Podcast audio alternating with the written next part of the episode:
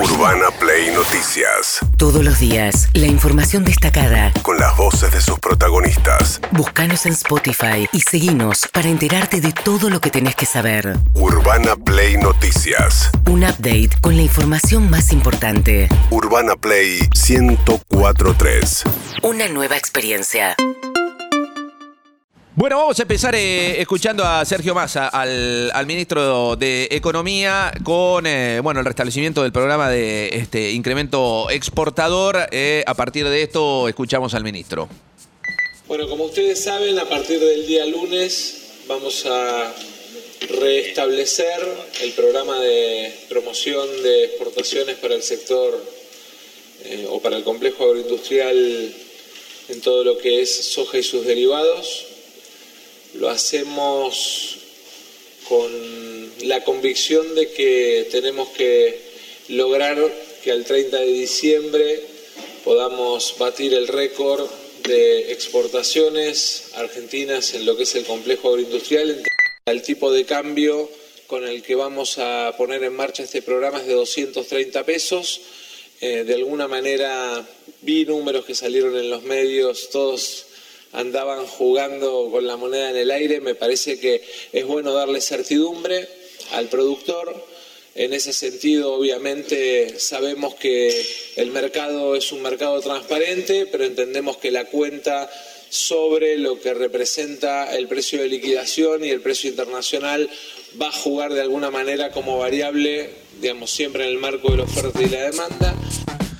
Bueno, ahí escuchábamos a Massa explicando lo que arrancó hoy este, y hasta por un mes, hasta el 30 de diciembre, que se conoce como dólar soja. ¿Qué es esto? Es un tipo de cambio diferenciado para los exportadores, para que liquiden lo que todavía queda eh, en los silobolsas, eh, en, en, el campo. ¿Qué es lo que están buscando? 3 mil millones de dólares como piso. ¿sí? Eso es lo que intenta recaudar el gobierno nacional. ¿Para qué? Para incrementar las reservas.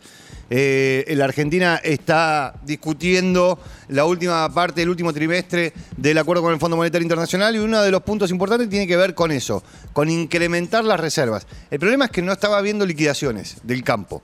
Este, estaba totalmente paralizado el sector y el gobierno estaba preocupado porque no había liquidación. Entonces, frente a eso, reedita estado del dólar soja. Ahora, prestar atención, digo, cómo impacta la inflación en casi todo. El dólar soja en octubre, hace un mes atrás, ¿eh? en octubre juntó 7 mil millones de dólares a un tipo de cambio de 200 pesos. Ahora el tipo de cambio es de 235 pesos. ¿sí? Ahí es donde vemos que está presente la inflación. Pero no todos están muy contentos con esta medida. Exacto, porque eh, esto que dice David este, da paso al, testimonio de Nicolás Pino, ¿eh? del presidente de la sociedad rural. No es una medida para el campo, esto es una medida eh, con fines recaudatorios, una necesidad que tiene el gobierno y el ministro de Economía, el, gobierno tomó esa decisión, que, tienen todo el derecho a tomarla, pero nosotros decimos que esto no es una medida para el campo. Y aparte va a traer sus dificultades porque ya lo vimos en la primera edición, digamos, ¿no? Complicaciones con los alimentos para diferentes actividades, filó, tambo, cerdo.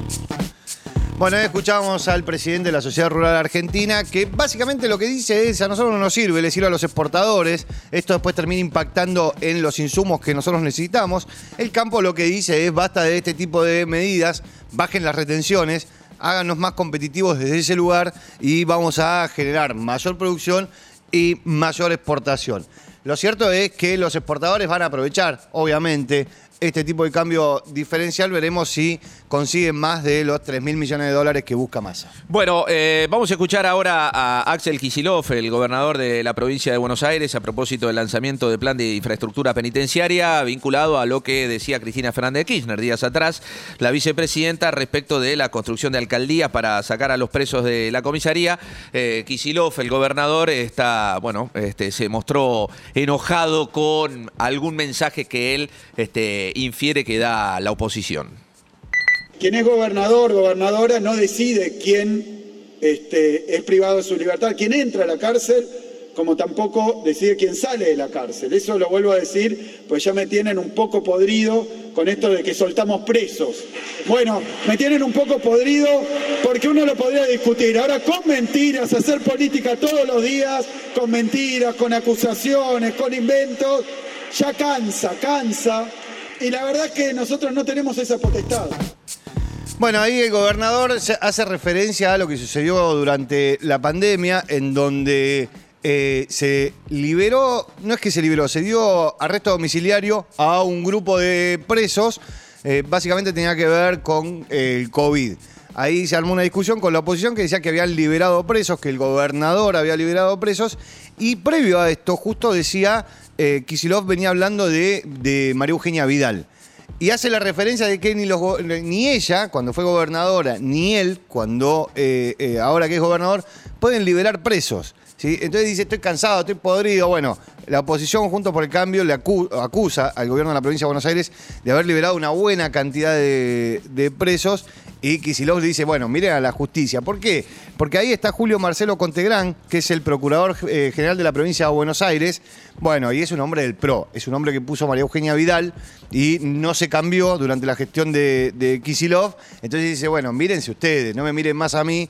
eh, estoy podrido, dijo, ¿no? Estoy podrido. Bueno, eh, a propósito de Juntos por el Cambio, eh, Horacio Rodríguez Larreta, el jefe de gobierno porteño, se sabe ya hay una interna casi manifiesta entre el ala más dura del Juntos por el Cambio, este, encabezada por Patricia Bullrich, con el actual jefe de gobierno porteño, que tiene esta postura más de mesura, más de eh, endilgarle la violencia a otros y él ser un tipo más de, de diálogo.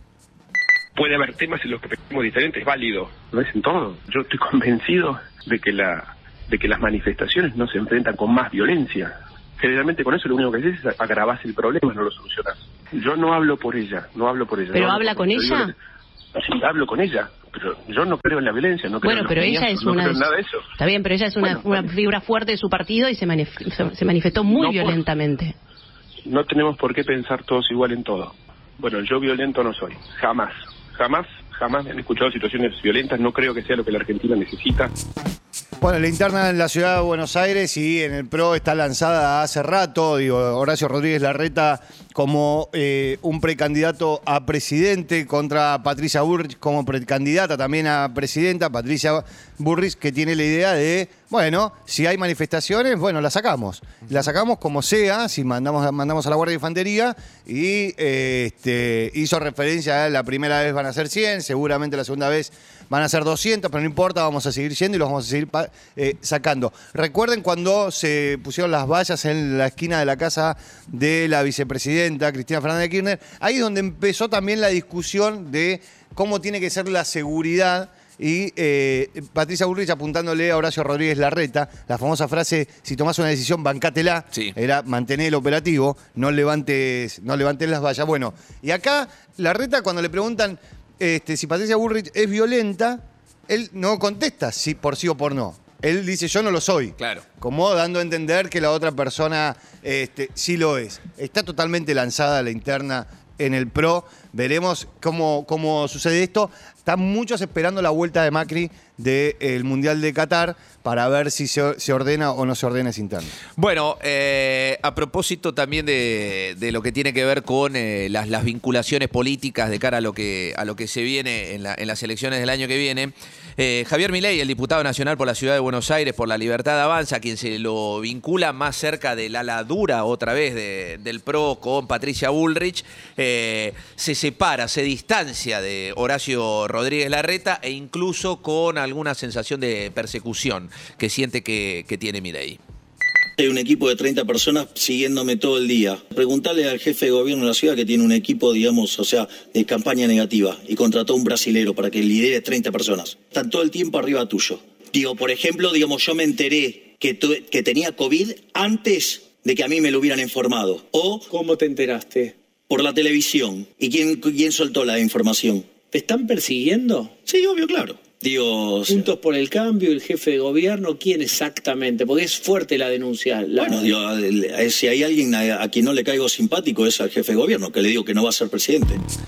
Bueno, ahí escuchábamos a, a Milei que acusa a la reta de tener un equipo de personas que lo persiguen, básicamente. Un Milei que siempre estuvo más cercano a Patricia Bullrich, a Mauricio Macri. Un Milei que dijo que si Patricia Bullrich es presidenta podría ser ministro de, de Bullrich. Claramente estamos hablando de ser ministro de Economía, porque es lo que es el expertise eh, de, de Milei. Y una Bullrich que cada vez que puede le abre la puerta a Milei para que se sume a su sector dentro de Juntos por el Cambio. Bueno, vamos a escuchar a, Elisa Carrió, la titular de la coalición cívica, eh, miembro de, Juntos por el Cambio, en referencia a lo que sucedió las semanas, eh, las semanas atrás, bueno, la semana pasada, que fue ya eh, la candidatura oficial y formal de Fernán Quirós como, bueno, uno de los que va a intentar ser jefe de gobierno de la ciudad de Buenos Aires. Elisa Carrió eh, apoya decididamente como candidato al actual ministro de Educación de la ciudad.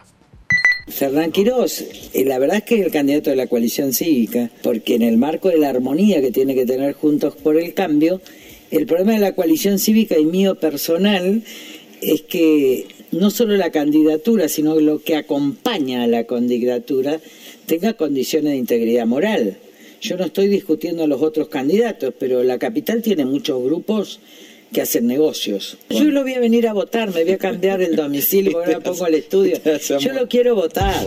Bueno, lo quiere votar Carrió a Fernán Quirós. Sí, sí, sí, sí. Viste que ella tiene esa forma en la cual dice, bueno, yo no digo nada a los demás candidatos, pero hay muchos grupos que hacen negocios. Sí. Viste, como diciendo, bueno, ahí eh, eh, el nuestro, el que moralmente es intachable, eh, es Quirós y por eso lo apoyo. Al resto no.